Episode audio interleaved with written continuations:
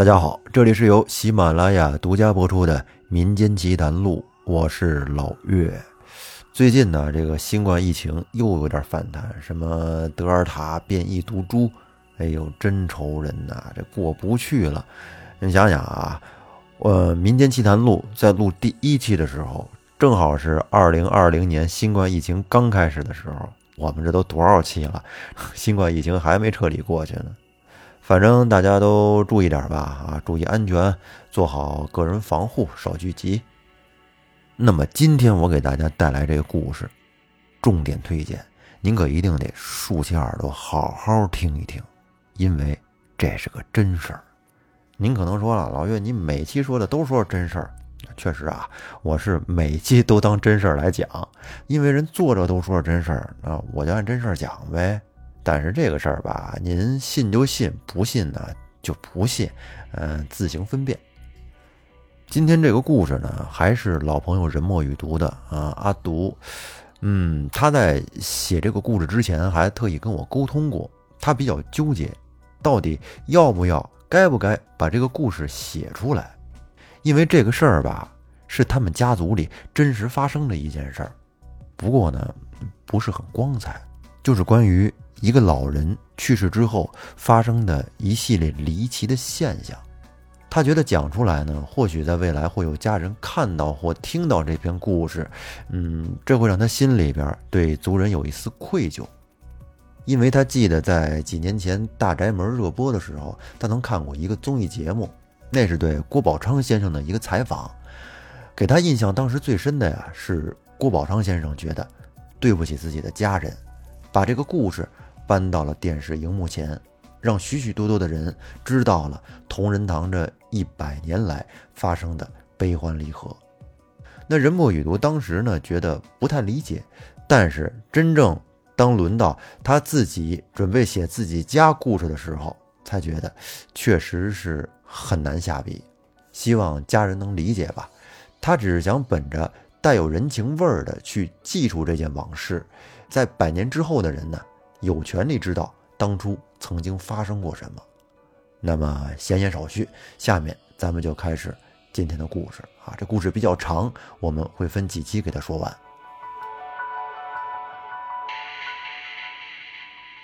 现在说起来，那应该是三十多年前的事儿了。那会儿我能有七八岁的样子吧。一天清晨，天还没亮。东村口就乒乒乓乓的放起了二踢脚。我爸一早上披着大棉袄站在院子中间对我说：“这不过年不过节的，谁家放鞭炮啊？说不定又有谁家老人走了吧？”在我们那儿有个风俗，出了红白喜事儿，都会用二踢脚知会一声全村比如说孩子考学，老人去世。娶媳妇嫁闺女都得来这么一出，只不过放炮的时间段那可是有说道的。一早一晚放二踢脚，那肯定是丧事儿；上午日上三竿到中午头燃放鞭炮，那才是喜事儿。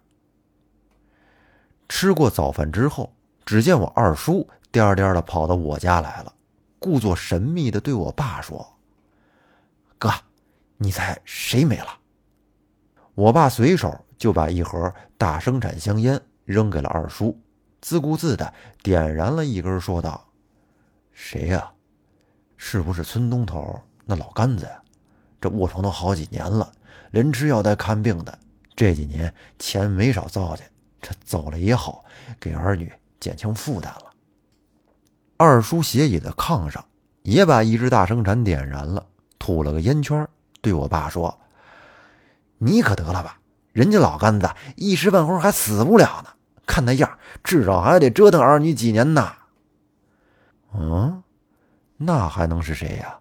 要不是老干子，我可就真猜不着了。哥，我告诉你吧，是老邵家的四媳妇没了。啊，邵老四的媳妇儿，不能够啊！不是前两天才生的孩子，在屋里坐月子呢吗？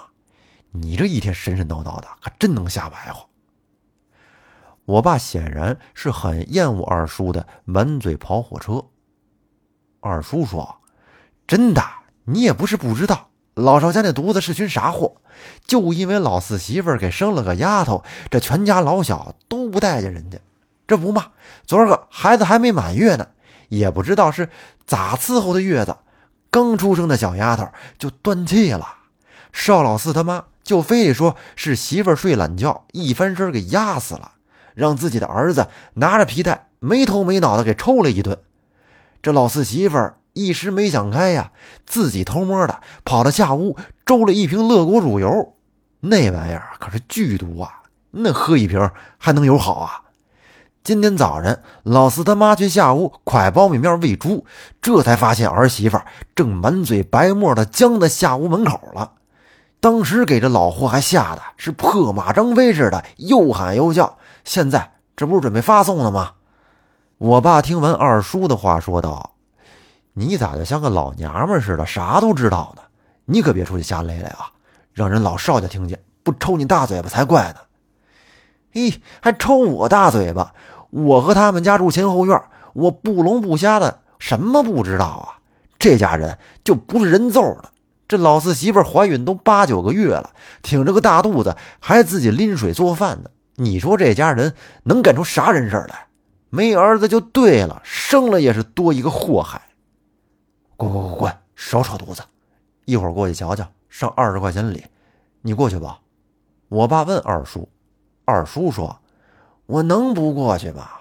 不过我我这这会儿二叔吞吞吐吐的，开始变得不像刚才那么爱说话了。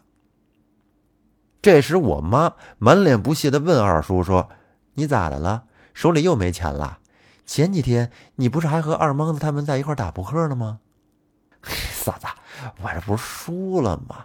你可别损我了，我也是想好好过日子。昨儿个要真把二莽子给赢了，我至少能拿一百块。我妈听完，显然不愿意放弃对二叔的打击。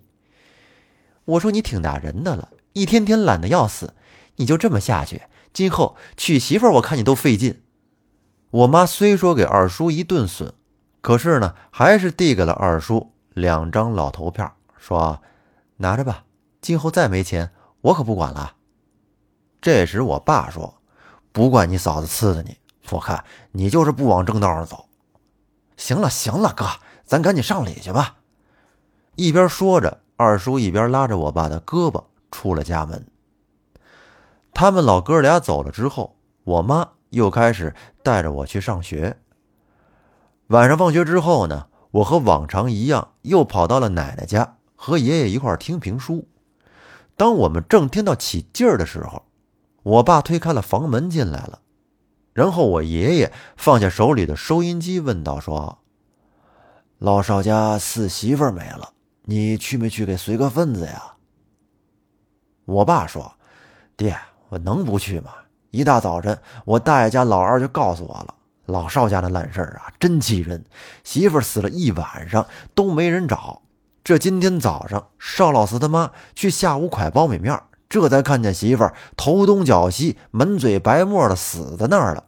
我听帮着忙活的那帮人说啊，那媳妇儿身体都僵了，连弯都不能打。听到这儿，我爷爷突然愣了一下。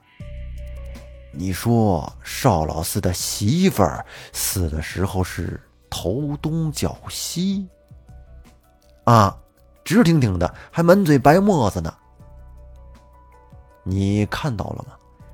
哎呦，爹，我上哪儿看去啊？等我到那儿歇礼的时候，人都装裹好了，就等火葬场来车拉走火化了。咋啦？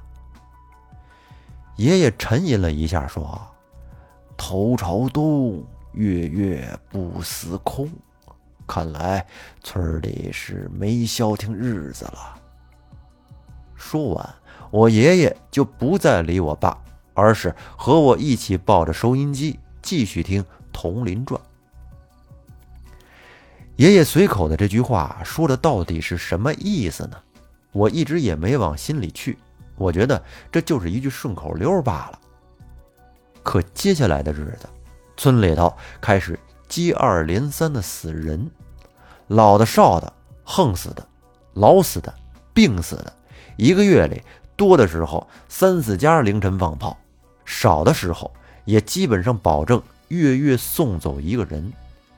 一时间呀，这村里上了岁数的老人都觉得提心吊胆的。虽然呢，平时里满嘴都是不在乎死的话，但是现在一看村里出现这么多邪性的事儿，一个个都把嘴闭得严严实实的，谁也不愿意再谈论生死。整不好，真要出现在自己身上，那可就崴泥了。毕竟好死不如赖活着嘛。说来也怪。那阵子，村里边老有老瓜，就是乌鸦呀，飞进村里觅食。这玩意儿吧，平时并不多见，村外的水坑那儿比较多。像这个老瓜，它喜欢吃腐食，哎，比较埋汰。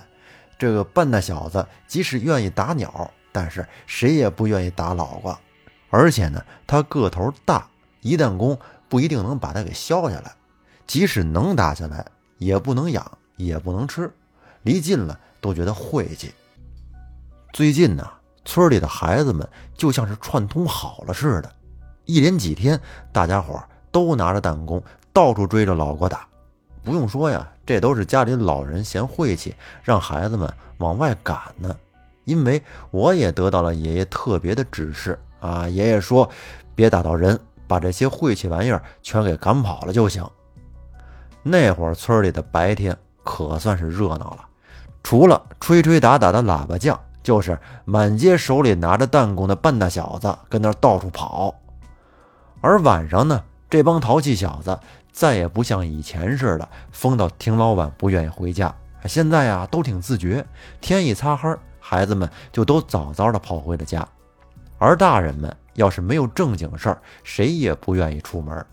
那会儿村里的人们还是满脑子的封建迷信思想，觉得。村里边接连死人，肯定是招邪了，可别大晚上出去溜达溜达，再招惹上什么东西。反正啊，那会儿要说不怕是假的，村里边无论大人孩子，整的都是人心惶惶的。可是这日子你害怕，他也得过，不是？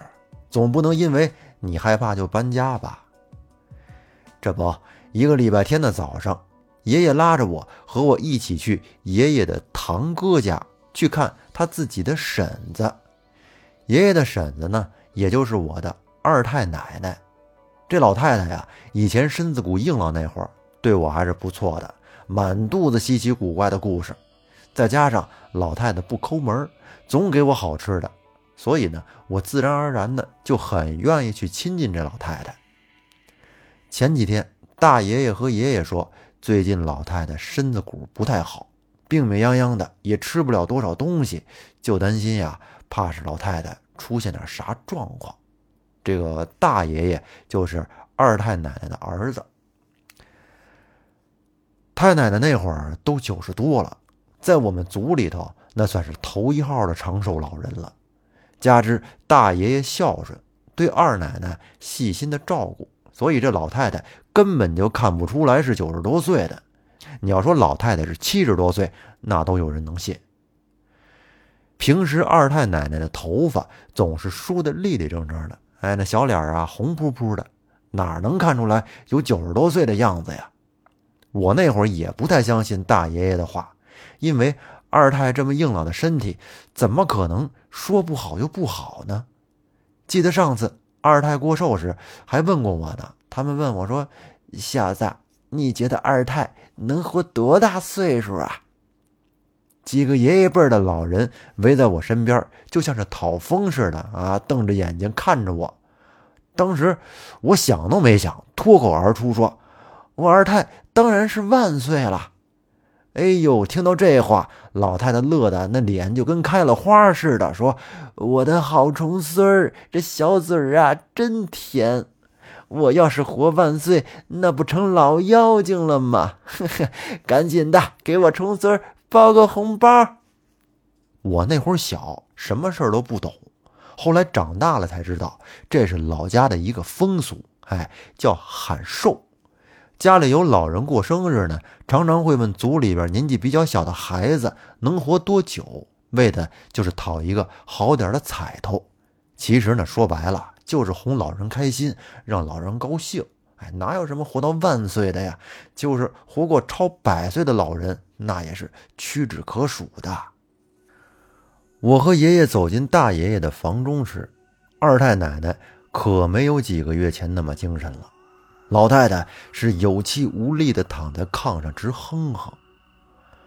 二太奶奶见我和爷爷进来了，对我招了招手，我就赶紧跑了过去。二太奶奶对我说：“小子，二太快不行了，没法活到万岁了。”我说：“咋不能活到万岁呀？我二太肯定能活万岁。”哎。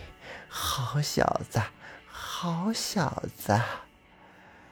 二太这没说几句话，就上气儿不接下气儿的喘了起来。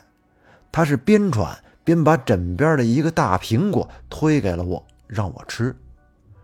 可能是说了太多的话，太累的关系吧，二太又闭上了眼睛。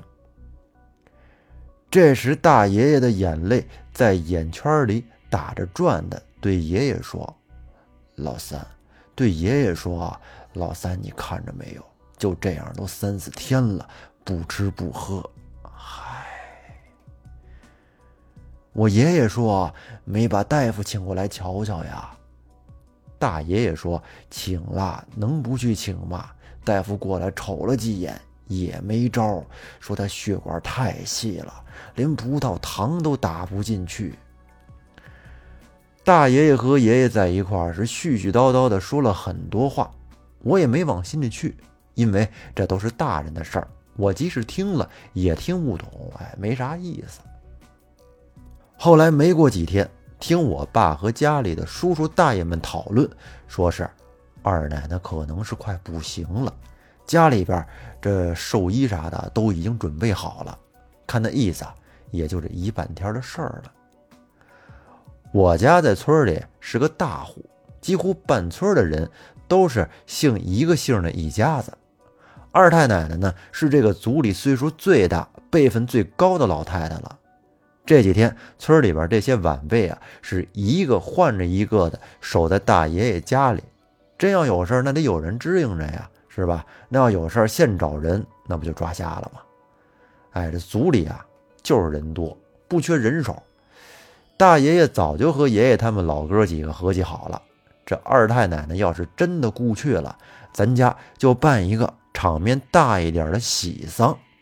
一来呢，大爷爷对二太奶奶母子情深；二来呢，大爷爷的几个儿子，也就是我的叔伯大爷们，都挺长脸的，不少都在县城里当官办一场有排面的喜丧，那可是给活着的人长足了脸面呐。不是有那么一句老话吗？叫“活着不孝，死了乱叫”。这人死了，哭得再悲切，那也是给活人看的，未必是真孝顺。而我们家也难逃这个俗套。既然是大爷爷那房的事儿呢，我爷爷也不好说什么，想咋办咱就咋支应，跑腿就完了呗。一句话，支持，没意见。